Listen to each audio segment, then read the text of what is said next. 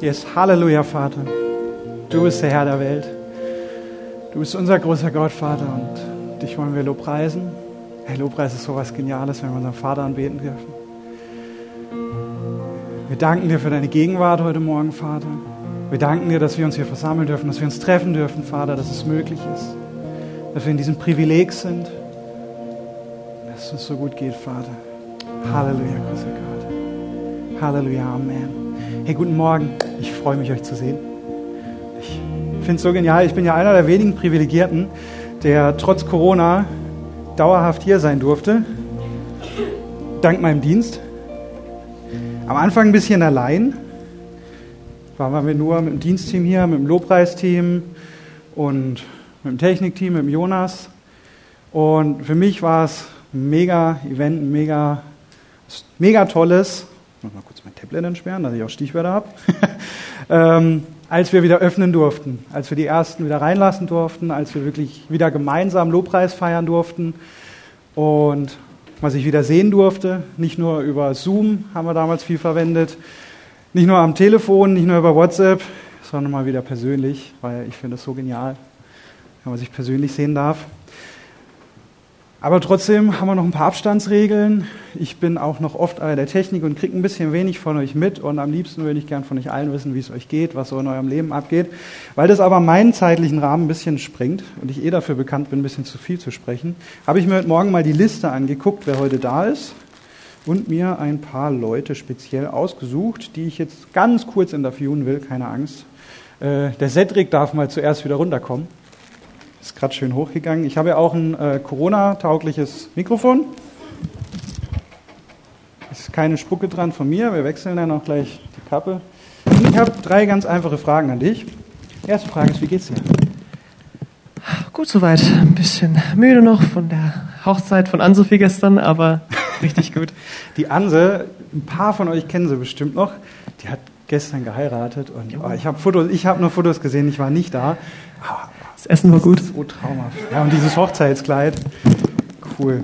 Die zweite Frage ist, gibt es aktuelle Herausforderungen in deinem Leben? Ja, ich habe jetzt äh, duales Studium, mache ich gerade und ähm, habe jetzt auch Prüfungswoche gehabt äh, und habe eben jetzt gerade in der letzten Zeit Freitagabends noch so ganz, ganz spät meine Prüfung geschrieben. Ich glaube so um halb eins oder so morgens Ui. und bin danach dann gleich losgefahren zu Anses Hochzeit. Da sind wir dann auch um 3 Uhr 30, 3.34 Uhr nach Hause gekommen und ich bin jetzt hier. Also du hast sogar schon zwei kurze Nächte hinter dir. Ja. Mensch, Mensch, und trotzdem so fit und so einen guten Lobpreis. Und gibt es aktuell irgendwas, was dich glücklich macht, was dir Freude bereitet? Kann was ganz Banales sein, neues Videospiel oder auch was richtig Cooles, was in deinem Leben passiert? ähm, ja, und zwar einfach, dass ich voll viele Herausforderungen in letzter Zeit habe, gerade durch meine ähm, Arbeit und auch durch, durch ähm, ja, Lobpreis, durch ganz viele verschiedene Dinge, dass ich so herausgefordert werde, ein bisschen rauskomme.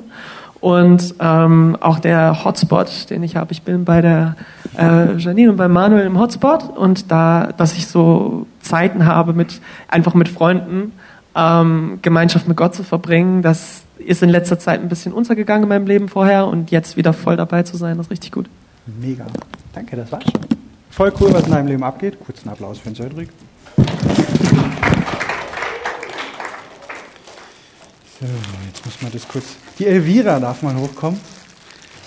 Ist, du siehst, die Fragen sind ganz entspannt, Elvira, aber ich freue mich immer so, dich zu sehen, weil die Elvira ist schon ganz lange Bestandteil in meinem Leben. Die kennt mich schon seit ich so bin und wahrscheinlich noch länger. Gute Freundin meiner Mutter, ich würde auch sagen, gute Freundin von mir.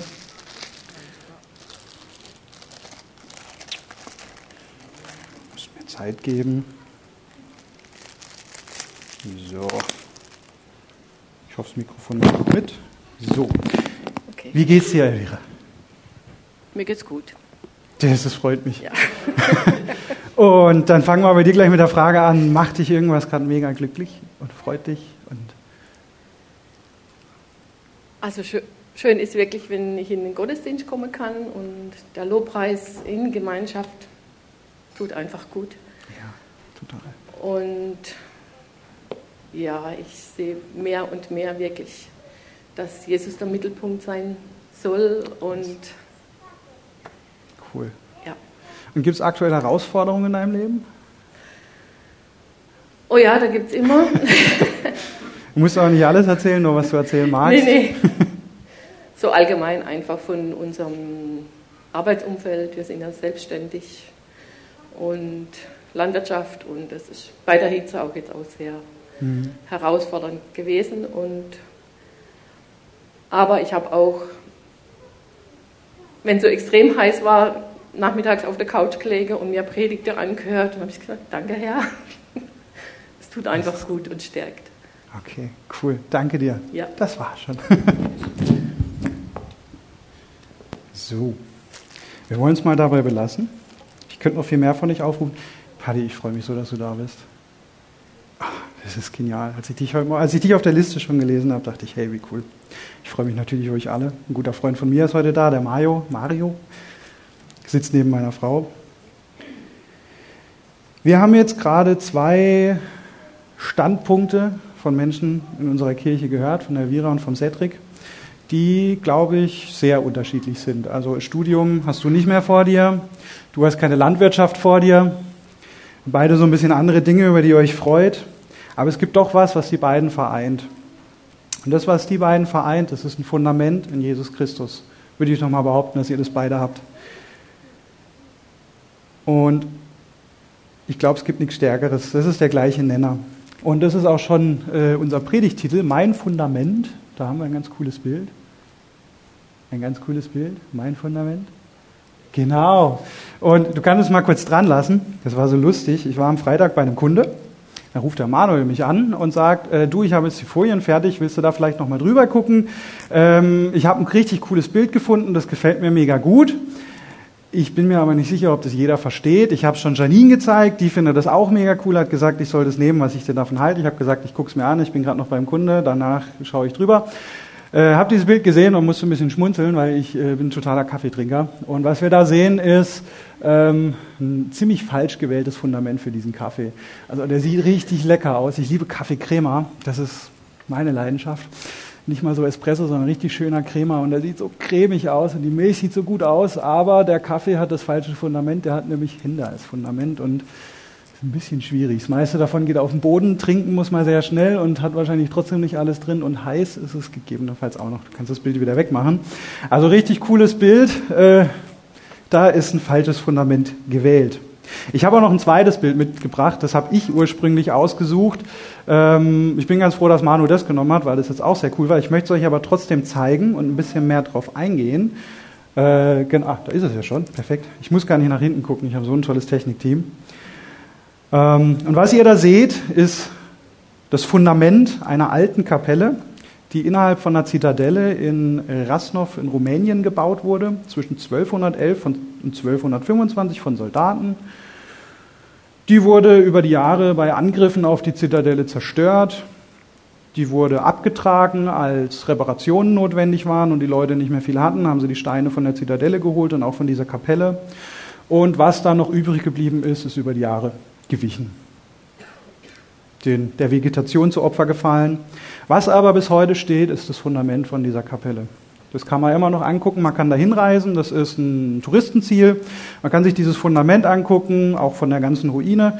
Und es ist weltweit ja tatsächlich so, dass viele Ausgrabungen finden Fundamente von alten Nationen, alten Städten, alten Völkern. Und anhand dieser Fundamente können die ähm, ganze Städte wieder rekonstruieren, wissen, wie sahen die Städte aus, wie haben die Leute gelebt. Wir haben hier in, in Deutschland ganz viele Römer, Thermen und äh, Ruinen, wo dann auch die Fundamente ausgegraben ist. In Baden-Baden kann man sich äh, Fundamente von einer alten Therme angucken, eben von den Römern und, und, und.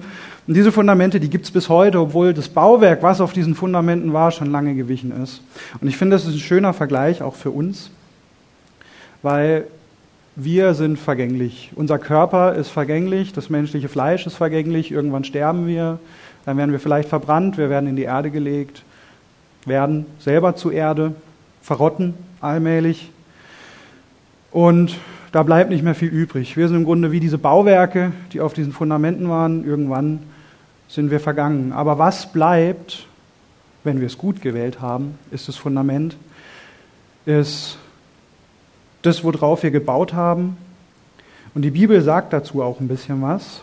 Und zwar im 1. Korinther 3, Vers 11 bis 17. Ich lese euch aus der neuen Bibel äh, heute, Übersetzung.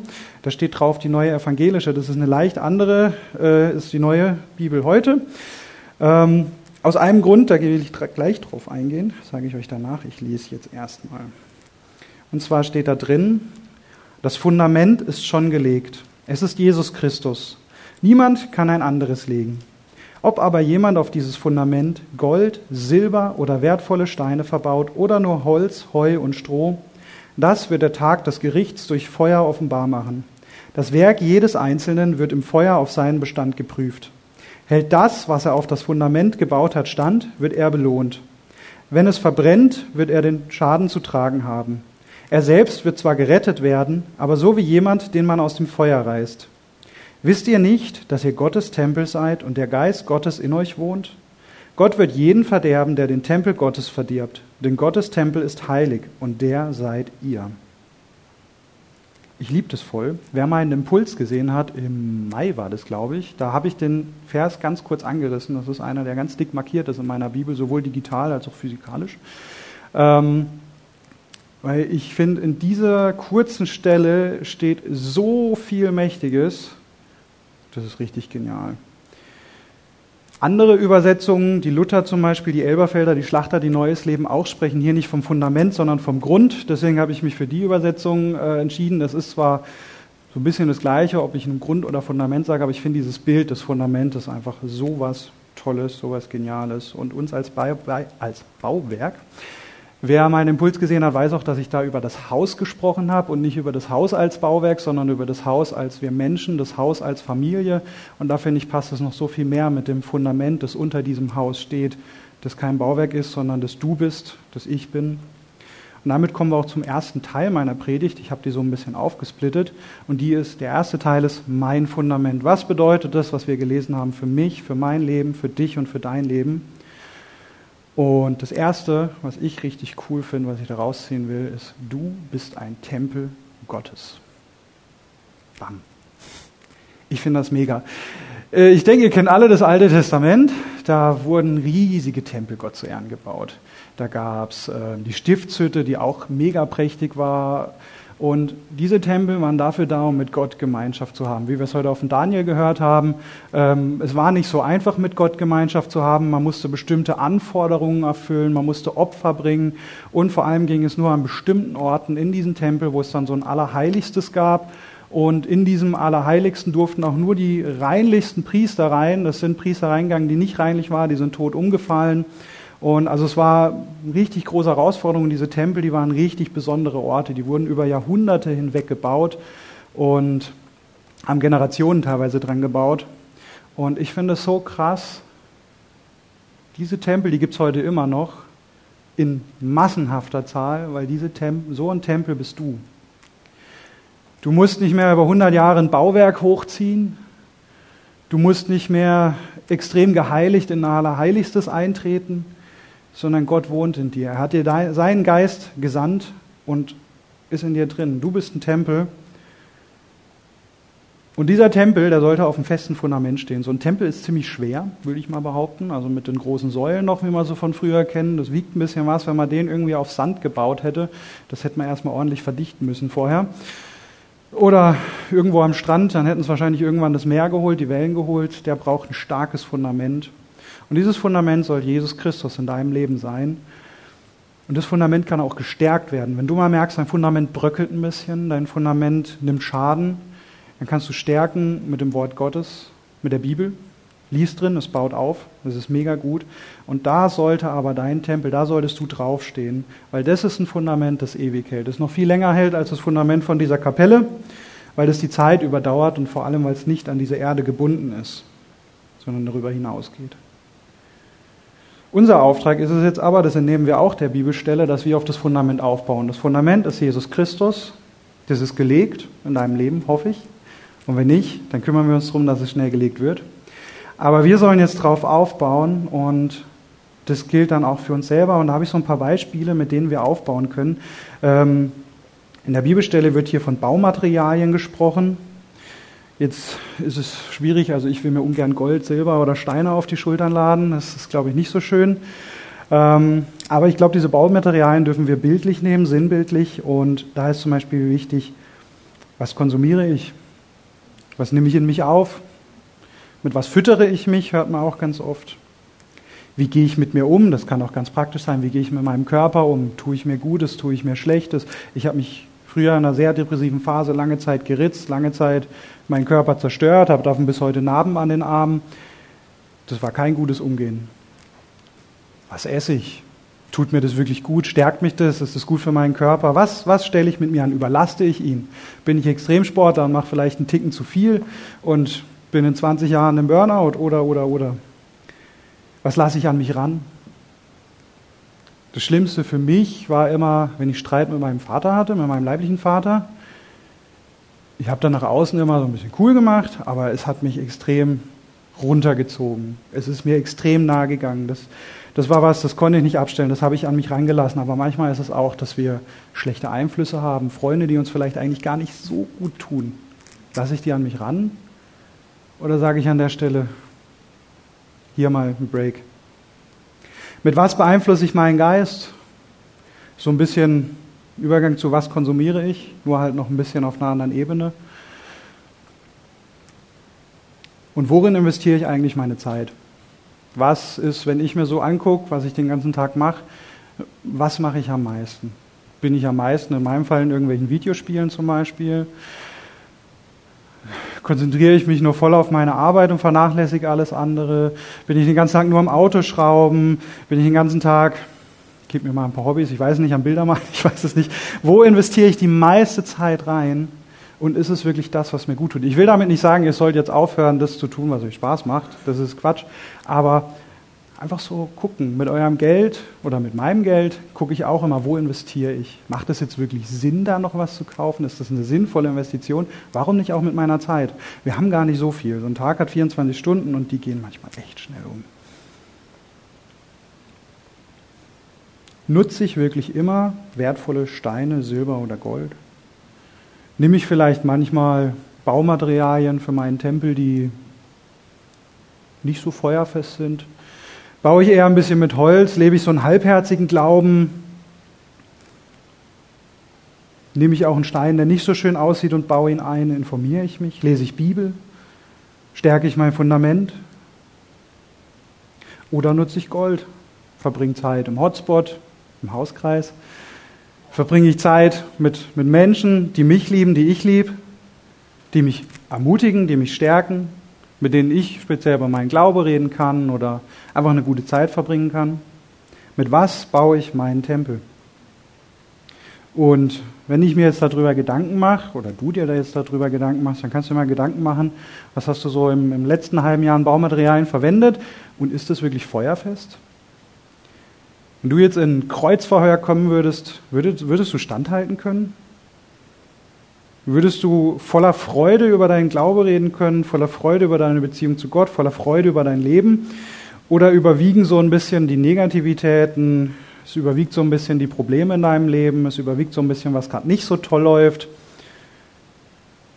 Und im Grunde ist dein Tempel kurz davor zusammenzustürzen. Ich habe mir so ein paar Begriffe aufgebaut. Also wir müssen anfangen, uns selber wertzuschätzen. Und das bedeutet nicht, eine Myself-First-Kultur zu machen. Es gibt ja so America First, das kennt man vielleicht von Übersee. Äh, viele Menschen leben auch Myself First, also ich an erster Stelle. Erstmal gucken, dass es mir gut geht, dann kommt der Rest. Sondern was ich damit meine, das meine ich gar nicht. Also du sollst dich jetzt gar nicht nur auf dich konzentrieren, was investierst du in dich, sondern ich finde, wo man das so ein bisschen zusammenfassen kann, ist in einer Wertschätzungskultur.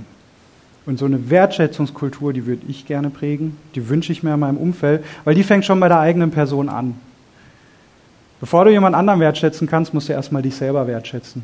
Deinen Körper wertschätzen, deinen Charakter wertschätzen, deine Person wertschätzen, deine Seele wertschätzen. Also solange du dich selber nicht wertschätzen kannst, wie willst du da das Schöne in anderen richtig beurteilen können, wenn du nicht mal dich selbst richtig beurteilen kannst, weil du bist ein Tempel. Egal, was aktuell in deinem Tempel abgeht, du bist ein Tempel. Das steht da drin. Vielleicht solltest du dein Fundament erneuern, aber du bist ein Tempel. Und Gott will dich mit seinem Geist füllen. Was auch was richtig Geniales ist, was mich immer wieder ermutigt ist, wir dürfen uns auch in Sicherheit wissen. Hey, in der Welt, äh, gerade als Christ, hat man oft das Problem, Angriffen ausgesetzt zu sein, oft das Problem, sich nicht sicher zu sein, aber wir dürfen sicher sein aus der Bibelstelle. In Vers 17 steht, Gott wird jeden verderben, der den Tempel Gottes verdirbt, denn Gottes Tempel ist heilig und er seid ihr. Ihr müsst keine Angst haben, weil ihr habt den Schutz Gottes. Und jeder, der versucht, euch zu verderben, der wird verdorben werden weil ihr seid Gottes Tempel und das ist eine Zusage. Und ihr müsst euch da weniger Sorgen drum machen, weil Gott euch diese Zusage gegeben hat. In einer anderen Stelle von der Bibel lesen wir das auch nochmal ganz praktisch, wo es auch heißt, wir sollen uns nicht drum kümmern, ähm, wir sollen uns um unsere Versorgung nicht primär kümmern, sondern wir sollen uns kümmern, rauszugehen und Gottes Wort zu verkündigen und Gott wird sich um unsere Versorgung kümmern. Das sind ja auch so was, nimm die Ängste von dir. Lern dich wertzuschätzen und weiß, dass du geschützt bist vom Höchsten. Das mal zu dir selbst und zu mir selbst. Diese Bibelstelle gibt aber, finde ich, noch viel mehr her als eine Ermutigung für einen selbst und als Wissen für einen selbst, sondern ich habe gerade eben gesagt, dass unser Auftrag ist, in die Welt rauszugehen und das Evangelium zu verkündigen, Menschen davon zu erzählen. Und es gibt diese Bibel, Bibelstelle, finde ich auch sehr schön her. Und da möchte ich zu meinem zweiten Teil kommen. Dein Fundament, das Fundament deines Mitmenschen, was bedeutet das Fundament für Menschen um mich? Und was bedeutet das, wie ich mit anderen Menschen umgehen soll? Ich habe seit meiner Kindheit sehr, sehr viele nichtchristliche Freunde. Hatte in meiner Kindheit auch selber eben starke Probleme, hatte schwere Depressionen, habe mich in nicht so guten Kreisen umgetrieben und ich bin sehr dankbar. Viele von den Freunden habe ich bis heute noch, weil ich bin dankbar für jeden Freund. Vor allem, das sind auch richtig gute Freunde. Aber ich habe mir gerade als Kind in meinem kindlichen Glaube sehr viel Stress gemacht, weil ich mir immer dachte, hey, ich bete dafür, ich lade sie in den Gottesdienst ein, ich rede darüber, aber irgendwie passiert da nichts. Da bewegt sich nichts. Die wollen trotzdem nichts vom Glaube wissen, die wollen nichts von Gott leben. Und diese Beziehung, die ich spüre, die ich nicht mal beschreiben kann, wo ich mir einfach nur wünsche, dass sie die auch spüren, äh, kommt nicht an. Kriege ich nicht hin. Was mache ich falsch? Ist mein Glaube zu klein? Bete ich falsch? Mache ich irgendwas falsch? Muss ich vielleicht doch einen Altar bauen und ein Brandopfer bringen? Katze vom Nachbarn verbrennen? Ich weiß es nicht. Irgendwie klappt es nicht. Ja, da kann ich dich beruhigen. Musst du nicht machen. Katze vom Nachbarn darf leben, die darfst du streicheln und süß finden. Vielleicht dich manchmal drüber ärgern, wenn sie über dein Auto rennt, aber ist nicht schlimm. Das ist jetzt ein bisschen schwank aus meinem Leben. Aber das ist eigentlich mein Lieblingsaspekt von dieser Bibelstelle. Es ist nicht deine Aufgabe, ein Fundament zu bauen. Das ist nicht dein Job. Dafür bist du gar nicht befähigt. Weil wenn du ein Fundament aus deinen Werken baust, dann ist es kein Fundament aus Jesus Christus. Dann ist es ein Fundament aus dir. Dann ist es ein Fundament, das von Menschen gebaut wurde. Das sehen wir ganz, ganz häufig in unserer Gesellschaft, in verschiedensten Bereichen, nicht nur in der Religion, in Vereinen, in, in, politischen Richtungen und und und sehen wir ganz viele von Menschen gebauten Fundamente und die sind nicht für die Ewigkeit.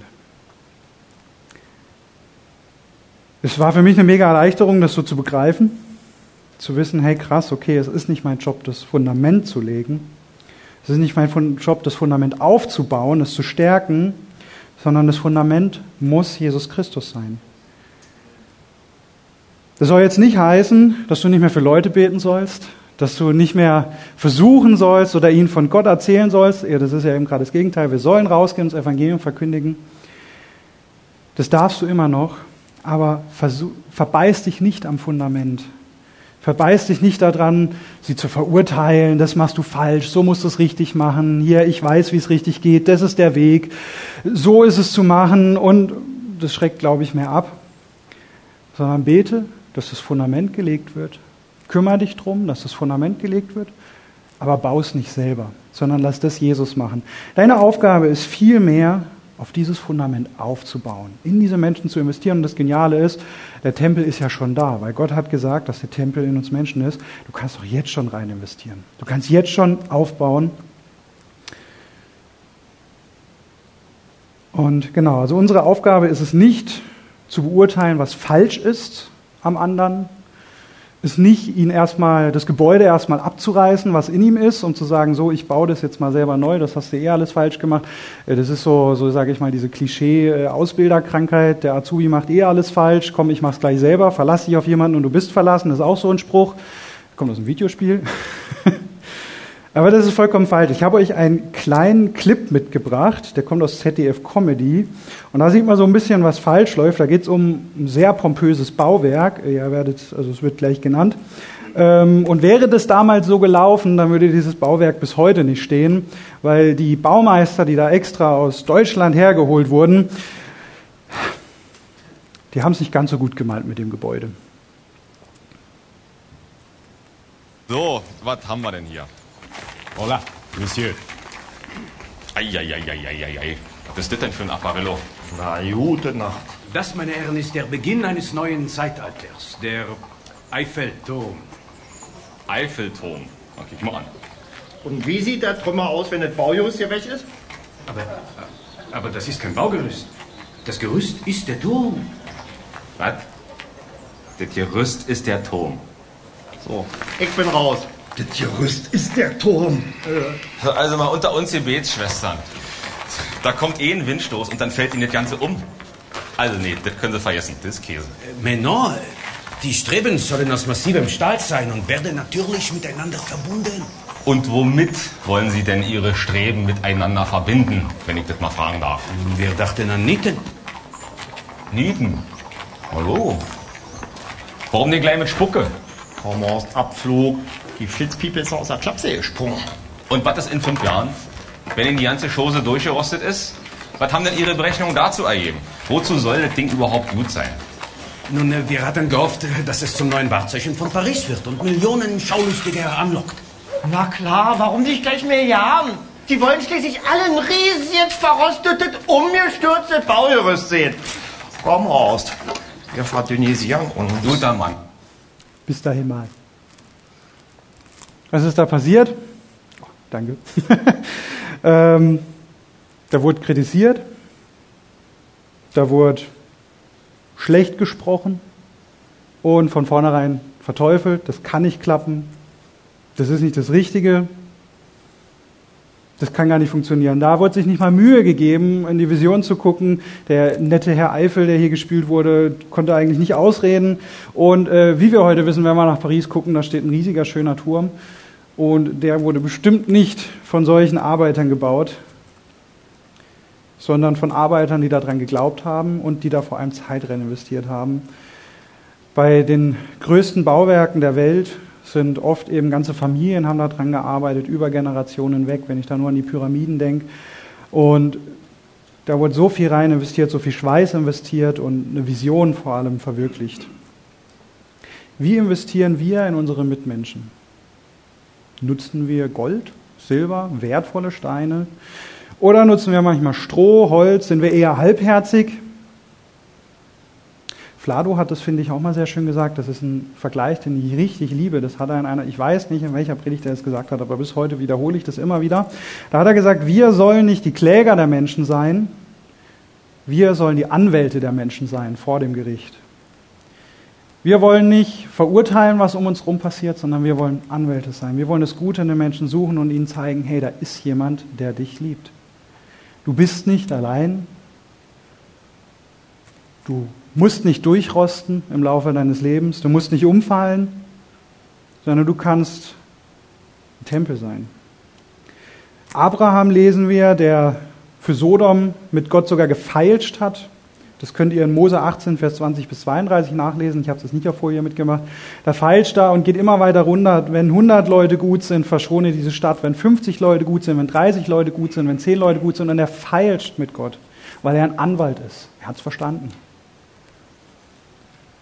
Ich gucke ganz gern die Serie Suits, die läuft auf Netflix, das ist eine Anwaltsserie. Und da gibt es den Hauptcharakter, das ist der Mike Ross. Und der Mike Ross unterscheidet sich, der kommt in eine Anwaltskanzlei rein, ohne dass er jemals studiert hat, ähm, in die Firmen vertritt und er unterscheidet sich, weil er die ganze Zeit und damit auch immer die anderen ein bisschen ärgert, er will Menschen vertreten. Pro Bono-Fälle nennt sich das, er will nichts dafür haben, sondern er will Schicksale ändern, weil er hat ganz selber ein ganz schlimmes Schicksal. Und Er will die Leute unterstützen. Und die Leute belügen ihn manchmal. Es kommen dann während einer Verhandlung irgendwelche Sachen raus, die ihn total zurückschmeißen, aber er gibt nicht auf. Das ist eine Serie mit vielen Happy Ends. Am Schluss schafft das dann doch immer. Den Leuten ist geholfen. Und so sollen wir auch sein. Hey, selbst wenn du manchmal belogen wirst, gib nicht auf. Selbst wenn du Rückschläge bekommst, dein Job ist es nicht zu kritisieren, sondern dein Job ist es aufzubauen. Ein gutes Beispiel finde ich auch, als die Flüchtlingskrise angefangen haben, gab es in dieser Kirche Menschen, als sie in Appenweier das Containerding aufgebaut haben, die da sofort geholfen haben. Die Heike fällt mir da zum Beispiel ein. Da habe ich mal von ihr gehört, ja, ich muss jetzt noch los, weil ich will da den Flüchtlingen helfen. Sind wir alle so, dass wir sagen, okay, ich will den Flüchtlingen helfen? Ich fand das immer so ein cooles Ding, wenn Leute sich darüber aufgeregt haben, gerade auch im kirchlichen Kontext, habe ich gesagt, hey, wie cool, weil kommt eine andere Religion, was weiß ich. Ja, wie genial ist es? Meine Schwester, die musste bis nach Afrika fliegen zu missionieren. Die Leute, die kommen zu uns. Wir müssen gar nicht mehr so weit fliegen. Wir haben Heime voll mit Menschen, die sich nach nichts anderem sehnen, als geliebt zu werden als dass in sie investiert werden, dass sie nicht am Rande der Gesellschaft sind. Wir kommen aus Ländern, wo Krieg herrscht, wo wirtschaftliche Armut herrscht, die nichts haben. Und wir müssen nicht mal dahin fliegen. Wir müssen uns nicht in diese Gefahr begeben. Wir haben die Leute schon vor Ort. Die Barbara, meine Schwester Knörzer und der Samuel Heu, die sind in Mission geflogen nach Afrika, haben dort in die Menschen investiert. So eine Mission ist sehr, sehr teuer. Das war alles spendenbasiert. Die haben da kein Geld dran verdient, sondern die Spenden waren dafür, dass sie überhaupt dort sein könnten, dass sie Essen haben, dass sie Trinken haben und dass sie die Medikamente für die Leute bezahlen können. Da wurde einfach investiert. Da wurde nicht genommen, da wurde investiert, weil in Afrika ist es zum Beispiel ganz schlimm, so eine Versicherung, wie wir sie haben, die gibt es da gar nicht. Medikamente zum halben Preis, unstellbar. Da zahlt man auch mal seine 200 ugandischen Dollar, wahrscheinlich noch viel mehr, weil äh, zu Simones Geburtstag hat sie eine Million ugandische Dollar, weil wir mit Millionär gespielt haben, verschenkt. Das waren umgerechnet 250 Euro um den Dreh rum. Die haben nicht viel Geld. Und die Medikamente sind dort, wenn nicht sogar noch teurer als bei uns. Und dann geht es auch darum, was investieren wir. Investieren wir das Beste oder gucken wir so ein bisschen, ja, ich will jetzt in dich investieren, aber ich höre dir jetzt mal deine Probleme an, aber du, in einer Viertelstunde kommt Football in meinem Fall oder Fußball oder in einer Viertelstunde ist das Essen fertig danach ist zu Ende. Hey, ja, ich habe voll Bock, was mit dir zu unternehmen. Wir gehen irgendwo hin, wir verbringen Zeit miteinander. Uh, an dem Abend, du. Hm. Die Couch ruft. Ich sage natürlich nach außen, oh, da habe ich was ganz Wichtiges vor mit meiner Frau. Da liege ich auf der Couch mit meiner Frau, gucke irgend fern. Bin ich bereit, das Beste zu investieren oder bin ich vielleicht nur bereit, ja, der Stein, der sieht ja auch ganz gut aus. Mit dem baue ich jetzt weiter. Den Riss, den übersehe ich mal. Mit Holz kann man doch auch tolle Bauwerke bauen. Schauen wir vielleicht auch manchmal zu. Oh, dir geht so schlecht. Mhm. Interessant. Und wie geht's dir? Kümmere ich mich drum? Höre ich wirklich auf das, was der andere sagt? Oder sage ich lieber, pff, also ich hätte jetzt Gold und Silber, aber das behalte ich lieber für mich. Ich habe ein Bier, das ich absolut liebe. Das ist ein Honigbier. Mietbier nennt sich das. Es kostet 2,90 Euro die Flasche, was finde ich viel Geld ist. Das Bier trinke ich absolut nicht, wenn ich allein bin. Das macht keinen Spaß. Ich liebe nichts mehr, als Besuch da zu haben und denen, die zu verwöhnen. Wenn wir Leute zum Frühstück einladen, dann gehe ich vorher erstmal noch einkaufen und kaufe Zeug, was ich für mich nie kaufen würde. Weil ich es liebe. Ich liebe es, dann einen vollen Tisch zu haben und den Leuten alles bieten zu können, was sie sich nur vorstellen können, was sie sich wünschen. Und nicht einfach nur, okay, du bist zu Besuch, aber wir gehen jetzt nach Schema F weiter und du, warum solltest du mehr kriegen als ich? Warum solltest du was kriegen, was ich mir gar nicht gönne? Nee, nur das Beste. Und wir wissen auch, dass Investition sich auszahlt. Das ist nicht nur ein Geben, ein Geben und Geben und mit keine Ahnung, 50 Jahren sind wir dann ausgebrannt, haben selber nichts mehr, leben auf der Straße. In Lukas 6, Vers 38 steht, Gebt und es wird euch gegeben. Ein volles, gedrücktes, gerütteltes und überlaufendes Maß wird man euch in den Schoß schütten. Denn das Maß, mit dem ihr bei anderen messt, wird auch für euch verwendet werden. Was für ein Maß verwende ich bei anderen?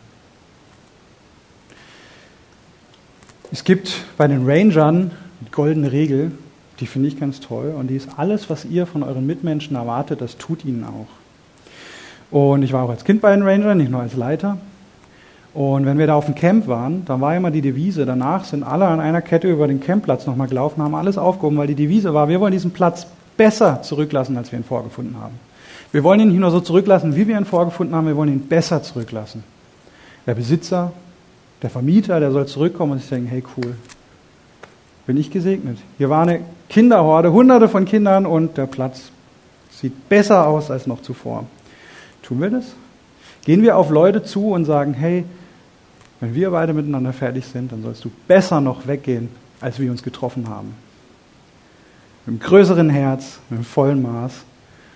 Das heißt jetzt aber auch nicht, du sollst es nur aus dem Leistungsdruck anderen geben, sondern mach es wirklich aus dem Herz raus. Mach nicht nur, oh, wenn ich dem viel gebe, wenn ich da jetzt 100 Euro investiere, dann kriege ich vielleicht 200 Euro zurück. Das ist ein falsches Denken. Sondern investiere einfach und weiß, hey, du bist versorgt. Am Ende vom Monat wird Gott sich darum kümmern, dass es dir gut geht. Jetzt kommt so der Reinhard-Teil, da tue ich ein bisschen Unrecht mit. Mittlerweile macht er gar nicht mehr so viele Finanzpredigten. Äh, wir können auch in Finanzen investieren. Ist manchmal so ein bisschen No-Go. Ich bin froh, dass wir eine sehr gebende Kirche haben. Ich hatte in meiner Ausbildungszeit, ich habe zwei Ausbildungen gemacht und hatte da sehr, sehr viel Mangel, weil ich aufgrund familiärer Umstände recht früh ausgezogen bin, recht früh Miete zahlen musste und während alle meine Klassenkameraden in der Berufsschule ihr Geld für sich ausgeben konnten, weil sie noch daheim gewohnt haben, dann gingen bei mir halt erstmal 600 Euro für die Miete weg von meinen 800 Euro Lohn. Da blieb nicht mehr so viel übrig und in dieser Zeit habe ich viele anonyme Spenden bekommen wenn dann mal ein Monat ganz schlecht lief, hatte ich einen Umschlag auf einmal im Briefkasten, wo dann 200 Euro drin waren. Mein Vermieter hat mir damals äh, in Ötzbach auf einmal einen 450-Euro-Job geboten, wo ich nichts anderes machen musste als am Computer hocken, was ich eh gerne mache. Und so kümmert sich Gott drum. Und jetzt, wo ich selber gut verdiene, gute Finanzen habe, will ich natürlich auch in andere investieren. Der Glenn hat uns erzählt, der Glenn Chapman, der war jetzt auch dem letzten Gebet und der ist öfters hier, der hat uns mal erzählt, wo es denen richtig schlimm ging und dann sind sie einfach trotzdem einkaufen gegangen als ganze Familie und sie hatten kein Geld mehr und dann haben sie in diesem Einkaufszentrum noch Geld bekommen. Weil Gott sich um sie gekümmert hat. Ich fände es schön, wenn ich auch so ein Segen für andere bin. Das will ich auch. Gott hat uns mit vielem ausgestattet. Auch Finanzen sind, glaube ich, was Gott gegeben ist. Wenn jemand, der perfekte BWLer ist, der perfekte Manager, dann kann er das, glaube ich, auch sehr stark aus dem Glauben rausziehen, äh, weil Gott hat viel mit uns vor. Und wenn er jemandem viel Geld gegeben hat, dann damit er damit dient. Weil Gott hat uns unsere Talente gegeben, damit wir damit dienen können. Weil er uns in dieser, in dieser Kultur, in dieser Wertschätzungskultur haben will. Er will, dass wir damit andere wertschätzen können. Wir sollen es nicht horten, nicht vergraben, auf die Bank legen und mal gucken, was daraus passiert. Könnt ihr auch in Matthäus 25, 14 bis 30 mal nachlesen. Da gibt es das Gleichnis, das ihr bestimmt kennt, mit den Talenten, das die Diener bekommen haben und einer hat es einfach nur vergraben. Und es war nicht richtig. die, die es vermehrt haben, die, die es investiert haben, daran hat sich der Herr gefreut. Wir müssen auch nicht in Prunk investieren, in glorreiche Tempel, schöne Kirchen, die mit Gold beschlagen sind. Das heißt nicht, ihr sollt nicht in die Kirche investieren. Ich glaube, wir beschlagen noch nichts mit Gold. Ich kann jetzt nichts sehen. Nee, wir gucken einfach nur, dass wir eine gute, schöne Kirche haben und die technischen Mittel haben und Leute einladen können. Und ich freue mich, wenn das Agape-Café wieder läuft. Der Flado hat da noch so viel mehr vor. Wird genial. Aber ich glaube nicht, dass Gott jetzt das mega vergoldete Bauwerk braucht dass er die schönsten Gemälde braucht, dass wir jetzt anfangen sollen, hier an die Wände irgendwelche mega gemalten Sachen, Da Vinci-Gemälde einkaufen, was weiß ich. Ich glaube, das braucht er nicht. Ich glaube, viel mehr freut er sich daran, wenn in dich viel investiert ist. Wenn dein Tempel gut aussieht. Wenn du gut aussiehst. Wenn du aufgebaut bist, wenn in dich investiert wurde und du in andere investiert hast. Weil Gott wohnt auch in der Kirche. Hier dürfen wir seine Gegenwart spüren. Aber er geht noch darüber hinaus. Du darfst seine Gegenwart überall spüren, weil er wohnt in dir. Und ich glaube, wir wollen alle in den Tempel Gottes investieren. Und der Tempel Gottes, der ist neben dir. Ist dein Nebenmann, deine Nebenfrau, kannst du dich mal umgucken, sind alles Tempel. darfst du überall rein investieren. Genial. Ich freue mich, wenn ihr alle anfangt, noch viel mehr zu investieren, als ihr es schon tut. Aber wir wollen mal zusammenfassen. Ich bin am Ende meiner Predigt. Das Lobpreisteam darf runterkommen. Das Fundament, ich denke, da sind wir uns alle einig, ist Jesus Christus und ohne ihn sind wir in einer Vergänglichkeit. Ohne ihn sind wir nur das Fleisch und es verrottet. Der Aufbau auf dem Fundament ist wichtig. Mit was wird er gebaut? Mit was wird der Tempel gepflegt? Und Tempel Gottes sind du und ich. Wir wollen die Wertschätzungskultur prägen. Also ich weiß alle meine Lobpreiser voll wertzuschätzen. Und ich hoffe, Sie auch mich als Technikleiter. Und wir wollen vor allem mit wertvollen Steinen, Silber und Gold in uns investieren. Und da möchte ich dich auch ermutigen, wenn du am Investieren bist, halt mal kurz inne und schau mal, mit was du gerade investiert ist. Ist es jetzt vielleicht gerade die Investition, die du eh machen kannst, die dir nicht wehtut? Die Zeit hast du gerade eh, du bist gerade am Warten auf den Zug, also rufe ich den mal an. Oder nimmst du dir die Zeit explizit, um mal anzurufen und zu investieren? Du hast gerade 50 Euro am Ende vom Monat übrig, die schenkst halt jemandem. Oder hey, in dich will ich aufbauen. Ich sehe, du hast gerade Nöte. Ich gebe dir 200 Euro. Bei euch sieht es gerade essenstechnisch ein bisschen schlecht aus, beim anderen sieht es noch schlechter aus. Lad ihn doch ein zum Essen und sag ihm nicht nur, hier habe ich ein cooles Rezept, das ist total sparsam, das kostet nicht viel Geld.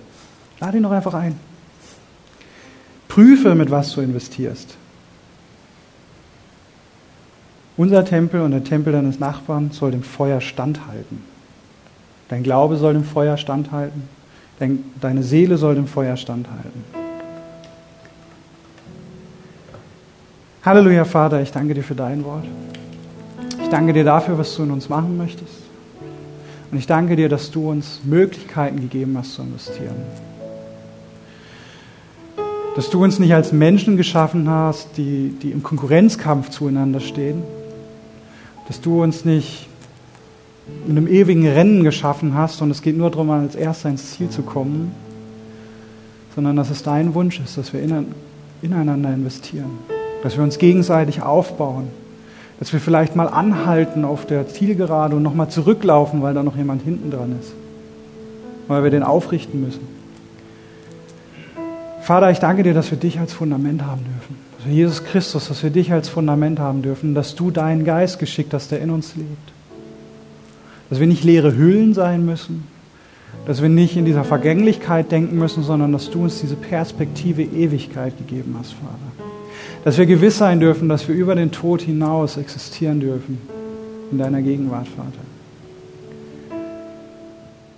Halleluja.